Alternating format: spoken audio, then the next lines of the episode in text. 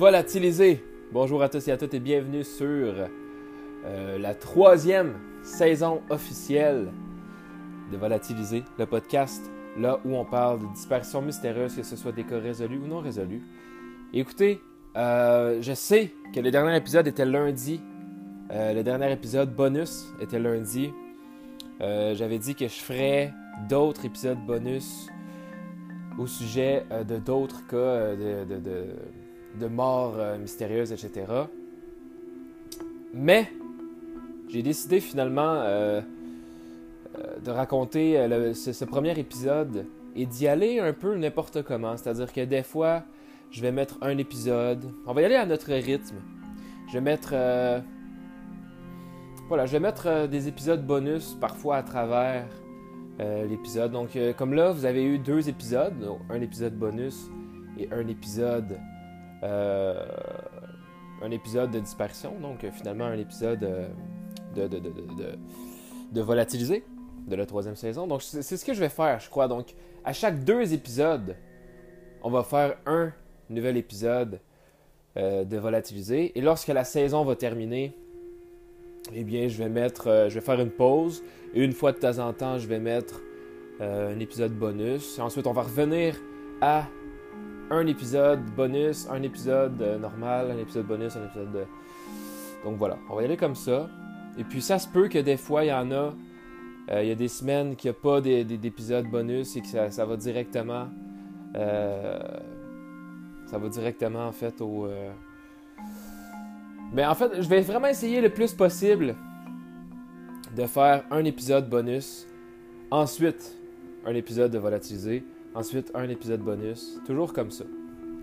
Donc ça va faire, ça va permettre de mettre un peu de, un peu de plein de sujets en fait. On va toucher à tout. Donc ça, va être très intéressant. Hey, bienvenue tout le monde à la troisième saison euh, du podcast. Déjà la troisième. Écoutez, euh, vraiment, euh, ça passe vite. Ça a passé très vite. Très, très vite, en fait. Écoutez, j'ai commencé à faire le podcast. Euh, C'était euh, lors de la pandémie. Donc, ça va faire euh, un an. Et ça va faire un an, je sais pas quand, en fait, dans quelques mois, j'imagine. Il faudrait que je fasse un spécial un an. Parler plus de moi, etc. On va essayer de trouver un petit concept. Donc, bienvenue sur cet épisode-là. J'espère qu'il va vous plaire. C'est une histoire incroyable dont je viens, je viens de connaître. En fait, je la connaissais pas. Euh, comme vous avez pu voir, il s'agit euh, de la disparition de Nicholas Patrick Barkley. Euh, voilà. Donc, Nicholas, en fait, c'est un, c'est un jeune homme de, de 13 ans. Il est né le 31 décembre 1980 euh, à San Antonio. Il a une grande sœur qui s'appelle Carrie et un grand frère qui s'appelle Jason. Euh, Nicolas est diagnostiqué TDAH. C'est d'ailleurs un délinquant. Euh, vraiment, je veux dire, c'est un, oui, c'est un jeune homme de 13 ans, mais c'est vraiment un délinquant. Là. Il a été arrêté pour euh, faire des vols à l'étalage. Il menaçait ses professeurs à l'école, etc. Il y, a, il y a vraiment beaucoup de, de problèmes. Il se chicanait souvent avec sa mère. Euh, D'ailleurs, la police était euh, s'en parfois parce que ça allait très loin comme, euh, chicane. Donc, euh, donc voilà. Nicolas, c'est un, un jeune homme, très petit, hein. Vraiment, il fait même pas 5 pieds. Donc je sais 5 pieds, les Français, vous, utilisez les centimètres. Mais vraiment 5 pieds, là, c'est même pas la moyenne des, femmes. C'est très petit, le 5 pieds, mais c'est peut-être la moyenne. Mais je veux dire, c'est un jeune homme de 13 ans, mais tu sais, euh, il faisait même pas 5 pieds. Donc, euh, il faisait dans les 4 pieds, ce qui est très petit, en fait. Je sais pas comment euh, expliquer. Ça doit être genre 1m60. Euh, je sais pas. En fait, j'ai aucune idée. Mais vous pouvez aller voir sur Google. Ça pour dire que c'est très petit, là. Mais voilà. Il y a trois tatous. C'est un jeune homme de 13 ans, il a trois tatous. Euh, ses amis, ses amis, voilà, ses amis lui ont fait euh, des tatous. Euh, donc c'est- rare à, cet âge-là en fait. mais il y a trois tatous. Donc voilà, c'est un jeune homme aux yeux bleus, il est blond, il a trois tatous. Sa mère, elle a une dépendance à l'héroïne, donc j'imagine que ça l'aide pas dans leurs disputes qu'ils ont régulièrement. Donc c'est difficile à la maison, on se cachera pas, là, à la maison c'est difficile. Et, et voilà, tout se passe le 13 juin 1994. Donc, euh, Nicolas décide d'aller jouer au basketball avec ses amis. Euh, et puis, euh, lorsqu'il a fini leur partie, il a appelé à la maison parce qu'il voulait que quelqu'un aille le chercher pour qu'il retourne à la maison. Vous comprenez? Mais là, c'est Jason. Je vous rappelle, Jason, c'est le grand frère de Nicolas. Jason a répondu. Et euh, Nicolas lui a demandé est-ce que maman elle est là? Est-ce qu'elle peut venir me chercher? Mais Jason a dit que la maman dormait. Donc il faudrait qu'il marche. Il faudrait qu'il marche jusqu'à la maison puisque la maman, elle, a travaillé de nuit. Donc évidemment, le jour, euh, ben, elle dormait en fait. Et donc Jason n'a pas voulu réveiller la mère qui, elle, dormait, puisqu'elle est arrivée du travail. Donc elle a dit, ben, Écoute, euh, Nicolas euh, marche, marche jusqu'à la maison. Tu sais, de toute manière, c'était pas si loin. J'imagine qu'il y avait, euh, qu'il y avait bon, des dizaines, une dizaine de minutes de marche, peut-être, je sais pas. En fait, j'ai aucune idée, mais pour que son frère lui ordonne de marcher jusqu'à la maison, qu'il n'ose pas réveiller sa maman, bon, j'imagine que c'était pas si loin. C'était probablement dans la ville, quelque part, et puis voilà. Voilà. Donc, donc il dit, ok, il raccroche. Et euh, c'est d'ailleurs la dernière fois que on va avoir euh, entendu parler de Nicolas, puisque Nicolas n'a jamais été revu. Mais attention, il va y avoir euh, des rebondissements. Est-ce qu'il y a une bonne nouvelle ou mauvaise nouvelle rappelez-vous que j'ai fait des cas résolus et non résolus. Est-ce que ce cas va être résolu ou non résolu? Eh bien, reste à l'écoute. Donc voilà. Euh, donc ça, c'était l'intro, l'introduction. Donc euh, on, a appris à connaître un peu Nicolas et sa famille. Donc pour faire un bref résumé, Nicolas, un jeune homme de 13 ans, un blond aux yeux bleus. Euh, il est TDAH, il est un peu délinquant. Ben, en fait, il est. C'est un délinquant. Un petit bum, comme on dit. la maman, elle, elle a des problèmes d'héroïne. Elle travaille de nuit, je sais pas où exactement. Mais elle, travaille euh, de nuit. Elle a voilà, une dépendance à l'héroïne. Euh, Nicolas a un grand frère et une grande sœur. Donc, le grand frère qui s'appelle Jason, la grande sœur qui s'appelle Carrie. Ils vivent à San Antonio. Et puis, euh, voilà, il aime le basketball. Et il s'en va jouer au basketball. Ensuite, il appelle à la maison parce qu'il a terminé de jouer. Mais la maman, elle est revenue de travailler. Et elle dort, donc euh, le frère il dit ben elle dort, euh, marche jusqu'à la maison, mais il ne s'est jamais rendu à la maison. Donc là je vais continuer sur, euh, je vais continuer en fait sur des articles que j'ai lus. Donc ça c'était mes informations à moi, mais là je vais continuer avec des informations venant de, de quelques, quelques articles pardon que je vais évidemment nommer. Donc lorsque Nicolas Berkeley a disparu pour la première fois, sa famille n'a pas immédiatement sonné l'alarme. Puisqu'en fait, Nicolas, Nicolas était un enfant en difficulté et avait une audience devant le tribunal prévue pour le lendemain de sa disparition, afin de déterminer s'il serait envoyé dans une euh, famille d'accueil, donc un foyer pour jeunes délinquants. Sa famille a simplement supposé qu'il s'était enfui pour éviter les conséquences de l'audience. Donc en gros, Nicolas euh, avait, allait en cours, allait passer devant le juge le lendemain. Donc qu'il ait disparu comme ça, d'ailleurs, c'était pas la première fois qu'il fuguait. Donc la famille a simplement pensé que bon, Nicolas a fugué encore une fois, surtout que il fallait qu'il passe devant le juge le lendemain pour aller dans une famille, pour voir s'il devait aller dans une famille d'accueil, donc un foyer pour les jeunes délinquants, alors que lui, il ne voulait pas du tout, hein, il voulait rester à la maison. Bientôt, cependant, il est devenu clair qu'il avait disparu. Il ne transportait que 5 dollars, et pour autant que l'on sache, il n'avait emballé aucun vêtement, donc euh, il n'avait pas apporté rien d'autre que 5 dollars sur lui. S'il avait prévu de s'enfuir, sa famille a théorisé qu'il aurait probablement emporté des objets personnels avec lui, ce qu'il n'a d'ailleurs pas fait parce qu'il a laissé tout derrière lui. Donc euh, ça montre que ses intentions euh, étaient vraiment simplement d'aller jouer au basket avec ses amis et de revenir à la maison comme prévu, puisqu'il n'avait que 5 dollars avec lui. C'était la seule chose qu'il avait, qui, lui appartenait en fait, qu'il avait apporté. C'est tout, il avait tout laissé derrière sinon. Donc la police a ouvert une enquête sur les personnes disparues, mais il n'y avait pratiquement aucune piste sur l'endroit où Nicolas aurait pu aller.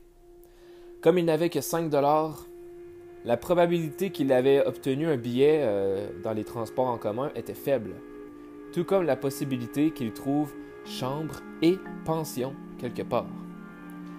Il semblait que la seule explication était qu'il avait fait du, euh, de l'autostop hors de la ville, et s'il l'avait fait, il y avait encore moins d'espoir de le retrouver. Puis, trois mois plus tard, la police a reçu un appel téléphonique de Jason Barkley, qui, je rappelle, est le grand frère de Nicholas. Il a affirmé à la police qu'il avait vu Nicholas essayer de s'introduire dans leur garage. Mais lorsque la police est arrivée, Jason leur a dit qu'il s'était enfui, puisque Nicolas aurait su que les policiers euh, euh, arrivaient, donc il aurait parti. C'était la seule avance dans l'affaire. En fait, c'était la seule indice, si on veut, dans l'affaire jusqu'à présent, même s'il s'est finalement soldé par une impasse. Donc, en fait, ça n'a rien donné. Est-ce que c'était vrai? Est-ce que c'était pas vrai? Qui sait? D'ailleurs, les policiers affirment que ça arrive souvent euh, que des gens de la famille croient avoir vu la personne qui est disparue, alors que c'est totalement faux. Euh, c'est des choses qui arrivent lorsqu'il y a un gros choc, où euh, on veut tellement voir la personne qu'on finit par le voir, mais en fait, c'est pas le cas. Attention, trois ans plus tard, alors que la famille Berkeley commençait à perdre espoir, ils ont reçu un appel téléphonique miraculeux. Nicholas Berkeley avait été retrouvé, perdu et effrayé au milieu d'un village espagnol. Immédiatement, il a été ramené aux États-Unis et a retrouvé sa famille. La famille l'a accueilli à la fois à bras ouverts et dans une maison ouverte. Ils avaient gardé sa chambre telle qu'il l'avait laissée et attendaient anxieusement son retour. Il leur manquait tellement qu'ils ne remarquèrent pas les incohérences flagrantes entre le fils qui avait disparu et celui qui leur avait été rendu. Le Nicholas Berkeley, qui a disparu en 1994, était un garçon blond de 13 ans, aux yeux bleus, avec un tempérament violent et un problème d'attitude indisciplinée. Le Nicholas Berkeley, qui avait été retrouvé en Espagne en 1997, était un garçon euh, aux yeux bruns, aux cheveux noirs, qui était qui avait, qui avait 16 ans, pardon, donc euh, voilà. Hein. Je dis pas que c'est pas lui, attention. C'est juste que tout semblait vraiment très louche. Il était d'ailleurs étrangement calme et mettait son entourage euh, mal à l'aise. Malgré le fait qu'il ne ressemblait ni n'agissait comme leur fils, la famille Berkeley a insisté sans aucun doute sur le fait que le garçon était leur fils, Nicholas Berkeley. D'ailleurs, Nicholas a euh, euh, Nicolas a expliqué en fait à la famille qu'il avait été qui avait été kidnappé, euh, qui avait été euh, violé, euh, qui, avait, été battu à de nombreuses reprises. D'ailleurs, il avait fait des, des, espèces d'interviews à la, télévision, etc. il avait expliqué son expérience. Et en fait, il, avait été piqué dans les yeux pour, pour qu'on ne la reconnaisse plus. on, l'avait tendu ses cheveux. Donc vraiment, il, il était dans le trafic humain. Il se faisait violer, etc. Pendant trois ans de temps, il a vécu plusieurs choses. C'est ce qui le rendait anxieux dans, la, vie d'aujourd'hui, dans la vie de tous les jours. Euh, donc pour lui, c'était très étrange. Il se sentait. C'est pas qu'il se sentait mal à l'aise, mais euh, il était très calme. il était devenu une autre personne. Et voilà, il se, faisait, il se faisait vraiment piquer dans les yeux, etc., pour changer la couleur de ses yeux afin qu'il ne se fasse pas reconnaître. L'histoire déchirante de la douleur des Berkeleys et sa fin heureuse à Hollywood a fait la une des journaux nationaux. Un garçon disparu, retrouvé avec sa famille après des années de maltraitance, a attiré les équipes de presse et les journalistes à la maison des Berkeleys, jour après jour. Il a également attiré des enquêteurs déterminés à découvrir ce qui était arrivé à Nicholas Berkeley au cours des trois années où il avait disparu. Évidemment. Donc, selon Nicholas, il avait été euh, kidnappé, comme j'ai dit, voilà, alors qu'il rentrait chez lui du parc où il jouait au basket avec ses amis. Donc, en fait, arrivé près du parc, en fait, il jouait au basketball au parc, si je ne me trompe pas, euh, sur le terrain de basketball avec ses amis, et en rentrant vers chez lui, sur la route, il aurait été embarqué. Euh, il a été kidnappé, en fait, par, un, homme qui l'aurait embarqué dans un avion et emmené en Europe, où ses ravisseurs l'avaient contraint à s'engager dans un réseau de trafic sexuel d'enfants. Finalement, a-t-il déclaré, il s'était échappé et s'était rendu en lieu sûr où il a été découvert par les forces de l'ordre locales. Quant à son apparence, il a déclaré que les ravisseurs avaient changé la couleur de ses yeux et euh, ont, tendu les cheveux pour cacher son identité. Voilà, comme j'ai dit. Après avoir entendu le récit de l'épreuve de Nicholas Berkeley, l'enquêteur privé Charlie Parker est devenu méfiant. Les allégations concernant les cheveux et les yeux étaient suspectes car il était peu probable que les ravisseurs aient fait des efforts pour modifier la couleur de ses yeux ou auraient même pu le faire. Il était également rébuté par la différence de personnalité, bien qu'une telle circonstance traumatique entraînerait peut-être un comportement plus modéré et le repli de la victime sur elle-même. Parker estimait que c'était quelque chose de plus que ça. Il ne semblait pas renfermé, il semblait simplement plus mature, même plus âgé que ses 16 ans. Mais évidemment, avec tout ce qui, euh, avec tout ce qui euh, ce qu'il avait vécu, etc. Euh, c'était normal en fait. Tu sais, je veux dire, euh, la famille disait que c'était normal. ça faisait trois ans. Je veux dire, entre 13 et 16 ans, tu prends énormément de maturité, surtout avec tout ce qu'il avait, ce qu'il avait vécu. Et puis, voilà, le choc qu'il a enduré à trois ans à servir comme esclave sexuel, surtout pour une personne aussi aussi délinquante, euh, il y avait comme une honte au fond de lui, tu sais. Donc, euh, il restait dans sa chambre, il avait honte d'en parler à sa famille, etc. Euh, voilà, en fait, il avait très honte. Mais à la surprise de Parker, donc l'enquêteur, eh bien, il avait raison. Puisque Nicholas Berkeley n'avait pas, n'avait en fait pas 16 ans comme euh, il prétendait, mais 23 ans.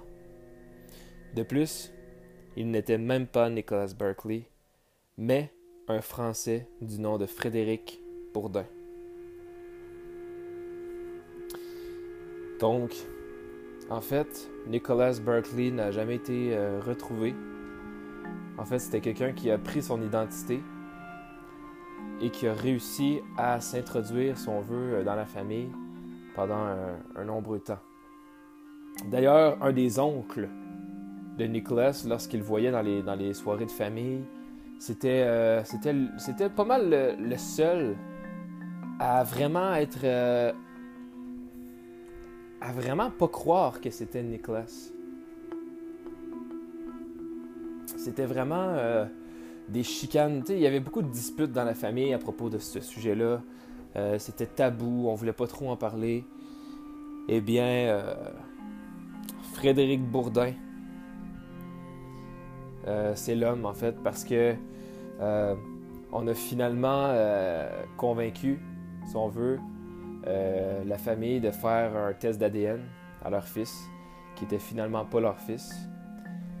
Ce qui est étrange, c'est que même si on avait découvert que ce n'était pas Nicholas Berkeley de 16 ans qui avait disparu depuis 3 ans, c'était Frédéric Bourdin, 23 ans. Eh bien, malgré tout ça, on a décidé de garder Frédéric dans la famille, dans la maison. La famille Berkeley a voulu garder Frédéric dans la maison comme étant leur fils, si on veut, ce qui est très étrange. Frédéric Bourdin, également connu sous le nom du Caméléon, puisqu'en fait c'est un criminel français et un imposteur en série qui avait passé toute sa vie à se faire passer pour des enfants disparus et a créé de fausses cartes d'identité et de noms. Il était recherché par Interpol depuis plusieurs années et aurait été déguisé sous pas moins de 500 fausses identités.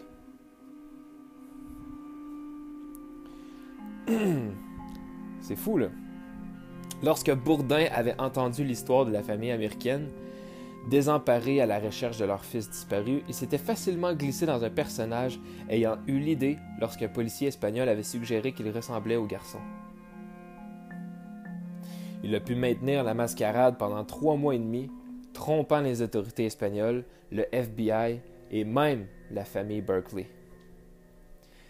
Bientôt, cependant, Parker se rendu compte que Bourdin n'avait peut-être pas trompé toute la famille Berkeley. Jason, l'oncle de Nicolas, euh, en fait, Jason et l'oncle, en fait, même toute la famille avait apparemment commencé à remettre en question l'authenticité de Bourdin en tant que euh, en tant que, neveu, frère, etc. Dès que Parker a demandé à l'intervieweur, Jason, euh, en fait, dès que l'enquêteur a demandé à Jason euh, pour une interview, eh bien, Jason s'est suicidé. il a été victime d'une surdose de drogue en fait une surdose de cocaïne. Est-ce qu'il s'est suicidé? En fait, dans l'article, dit qu'il s'est suicidé, mais il a, fait en fait une, voilà, une overdose de cocaïne. La mort de Jason Berkeley a soulevé encore plus de soupçons euh, de, de, Parker et a finalement révélé Frédéric Bourdin à la famille. Les autorités ont arrêté Bourdin et l'ont condamné à six ans de prison soit le double du temps recommandé. Une fois plus, la famille Berkeley s'est retrouvée sans leur fils, dont le poids était bien plus important la deuxième fois après avoir cru qu'il était enfin rentré.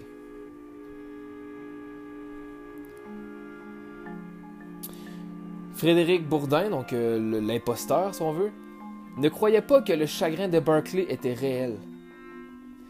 Pendant sa garde à vue, il a proposé une théorie inquiétante. Pourquoi la famille Berkeley l'accepterait-elle si volontiers chez elle, alors qu'il était si clair qu'il n'était pas leur fils, à moins d'avoir quelque chose à cacher? En outre, il a suggéré que quelque chose était un meurtre.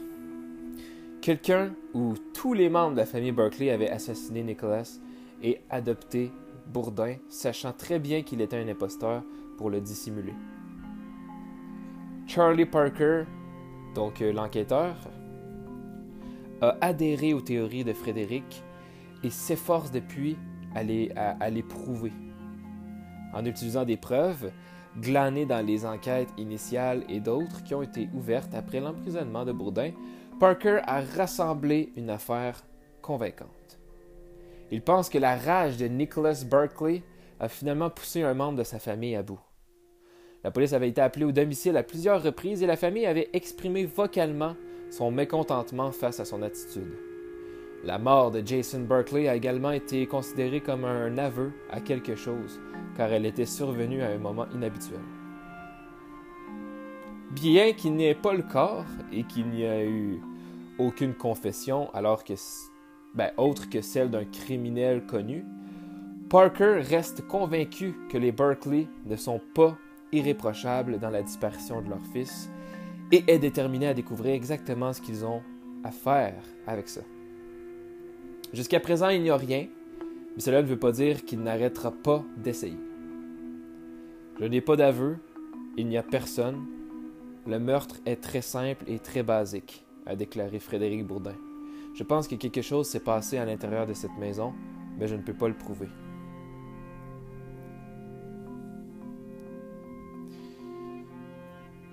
Donc évidemment,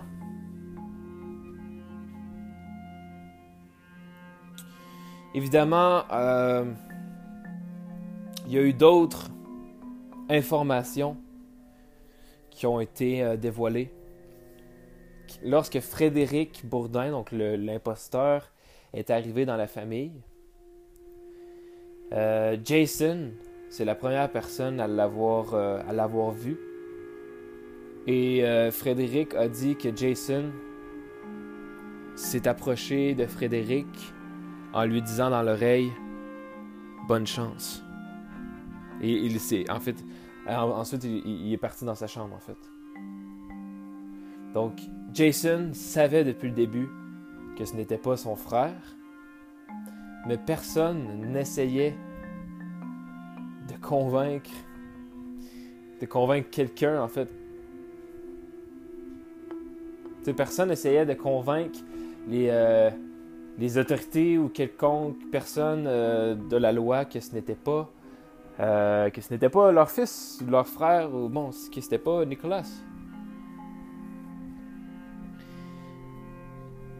Et Frédéric continue à devancer les informations à propos du fait que tous les membres de la famille étaient bizarres avec lui qu'ils savaient tous au fond d'eux que c'était pas Frédéric, mais ils, essayaient tous de se convaincre comme pour essayer de prouver quelque chose. Et évidemment, Frédéric a lui-même appelé la police en disant Vous voulez savoir ce qui s'est passé à Nicolas Eh bien, enquêtez sur la famille. Donc lui-même, en fait, il a, il a eu plus de 500 identités donc c'était vraiment, tu sais, Frédéric Bourdin, euh, d'ailleurs, qui est aujourd'hui marié. Euh, il a fait les six ans de prison. Euh, aujourd'hui, il est marié. tout va bien dans sa vie, d'ailleurs. Et il a fait une un, entrevue à propos de ce cas-là, à propos de ce dossier, en disant que, que tu sais, c'est un professionnel dans ce domaine-là, veut, veut pas. C'est un habitué. Il a pris beaucoup de euh, d'identité de personnes disparues pour rejoindre, intégrer une famille. Mais là, il, avait l'impression d'avoir été tué par les membres de la famille.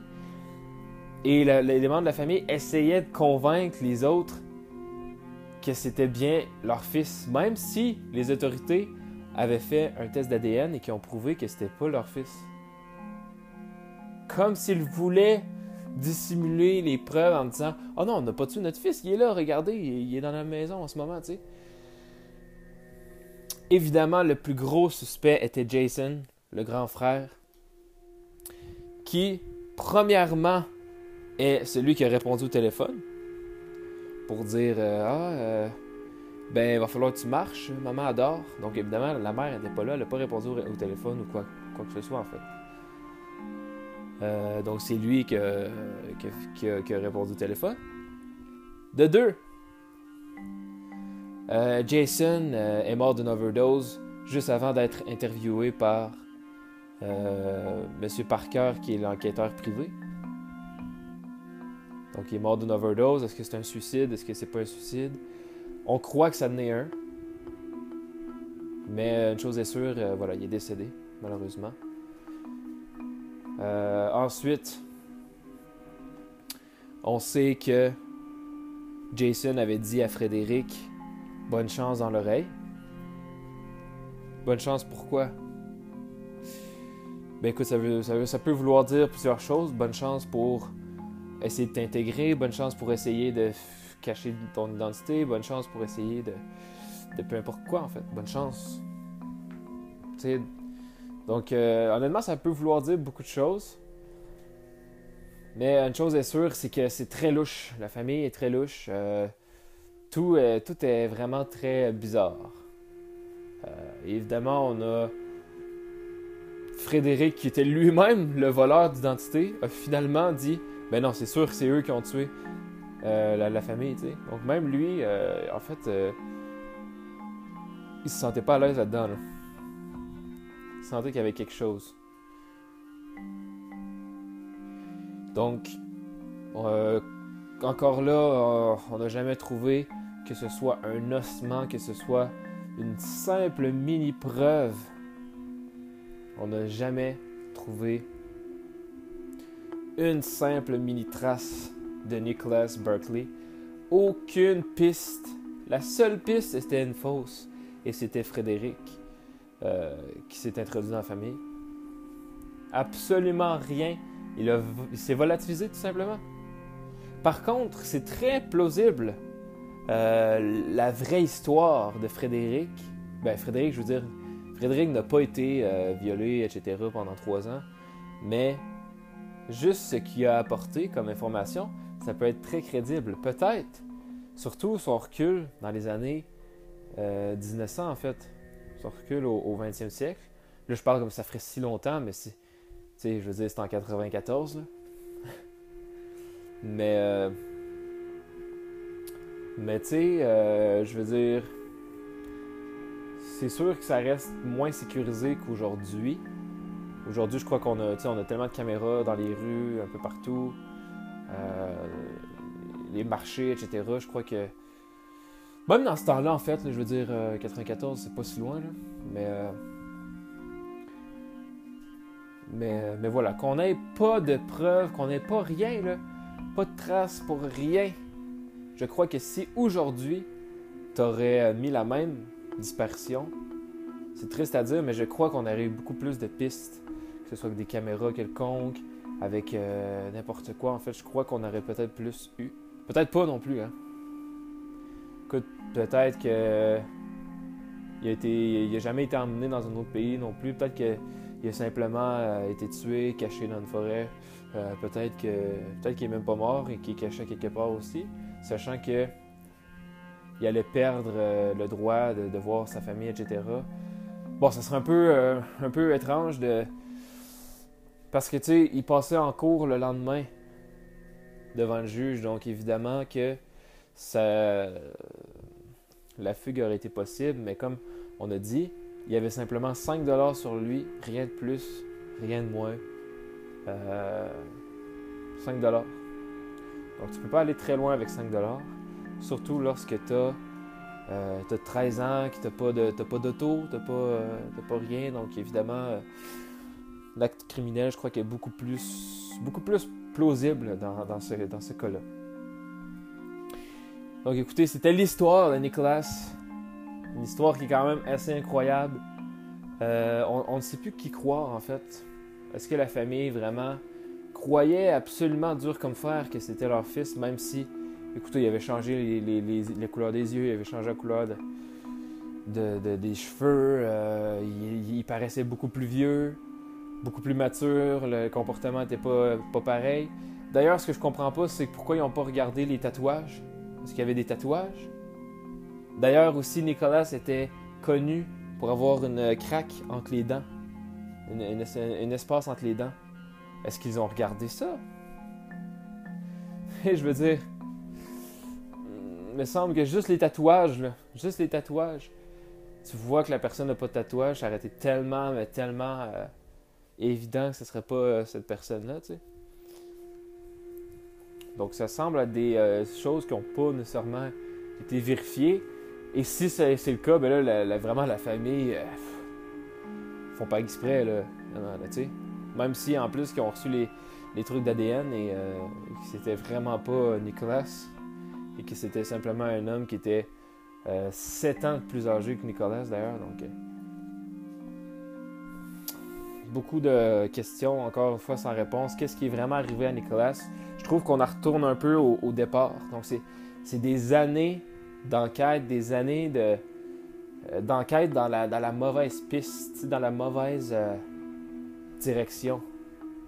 Tout ça, on le fait pour rien parce qu'en fait, c'était simplement un gars qui s'était introduit en tant que, que fausse identité. Donc, je trouve ça un peu frustrant qu'on n'a pas, euh, on n'a pas vraiment, en tout cas, même si on a, on aurait voulu, il n'y a, pas, de traces, il n'y a pas de preuves nulle part.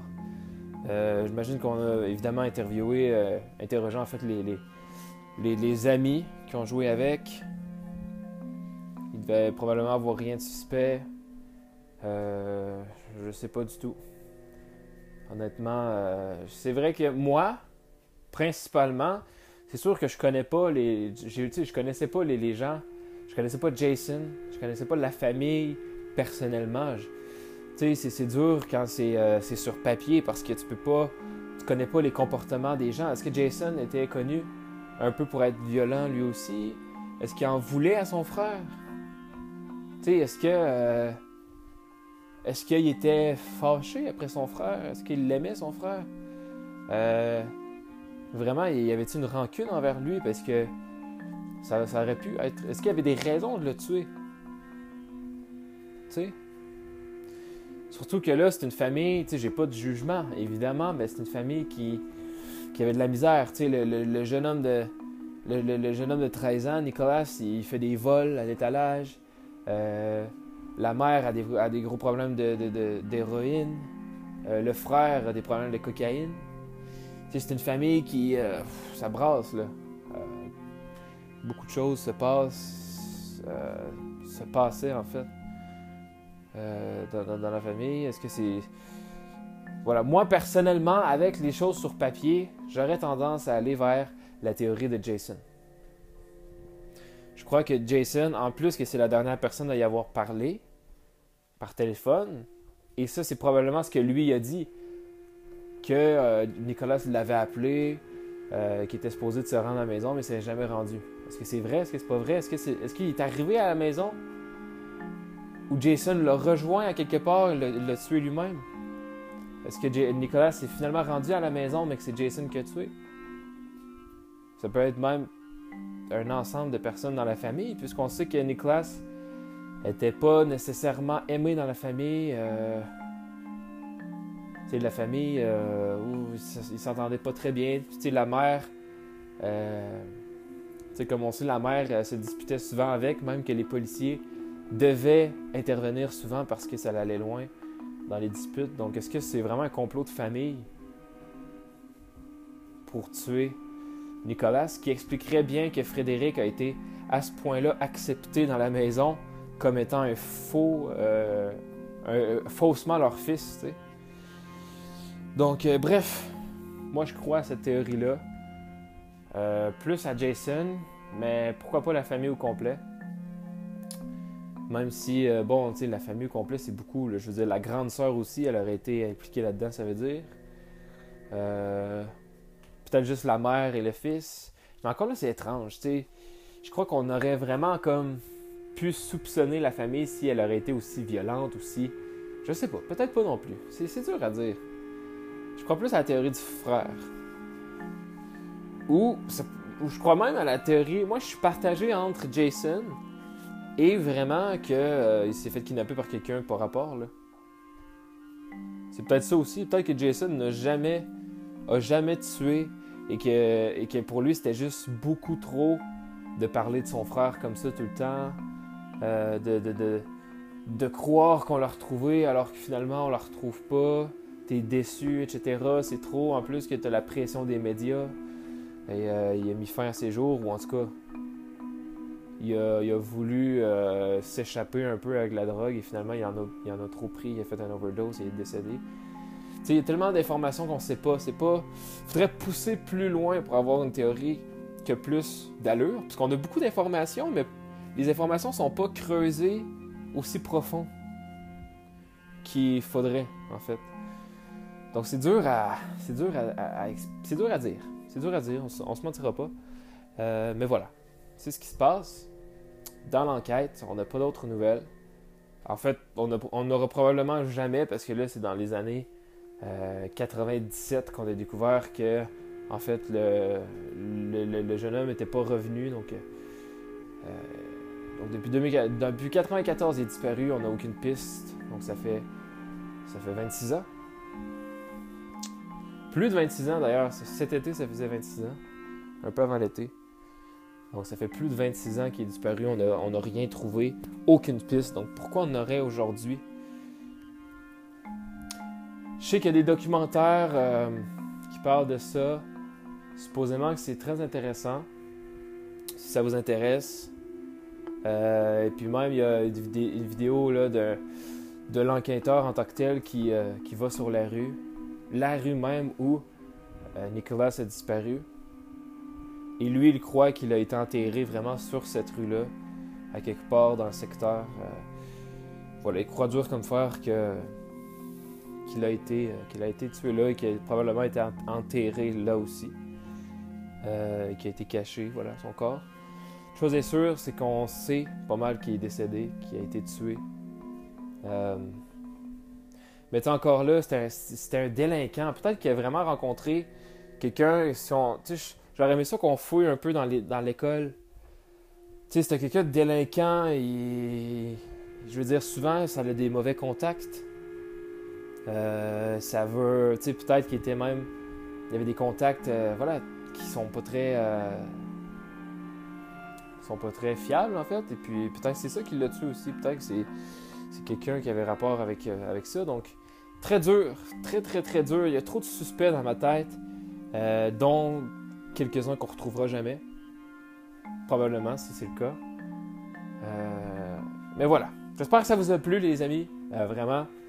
Moi, c'est une histoire qui me plaît. J'aime bien le premier épisode. Je trouve que ça fait différent parce qu'on a eu un faux espoir durant l'épisode. Évidemment, c'était assez la manière dont je l'ai expliqué, dont j'ai raconté l'histoire, c'était assez euh, évident, mais, mais moi, quand je l'ai eu, j'ai eu la surprise de faire comme, ok, finalement, c'était pas lui, tu sais.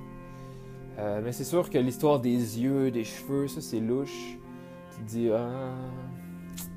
Mais c'est crédible le fait qu'il voulait changer comme l'apparence de la personne pour pas qu'il se fasse retrouver. Je trouve ça, je trouve ça quand même intelligent comme théorie, mais voilà. Euh, donc voilà, les amis, disparaissez pas de, Voilà, faites attention à vous, disparaissez pas, ça serait dommage de faire un podcast à votre sujet. Puisque, comme je le répète à chaque épisode, ce n'est pas une fierté de commettre un crime. En fait, ce n'est pas une fierté de, disparaître ou de commettre un crime quelconque, là, que ce soit un, meurtre, un, vol, un ci, un ça. Euh, c'est pas une fierté.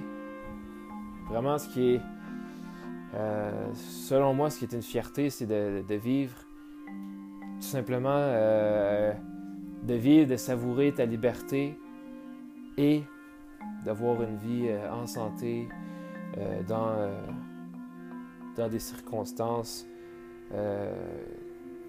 dans des circonstances où tu peux être bien. Je crois qu'être heureux, c'est vraiment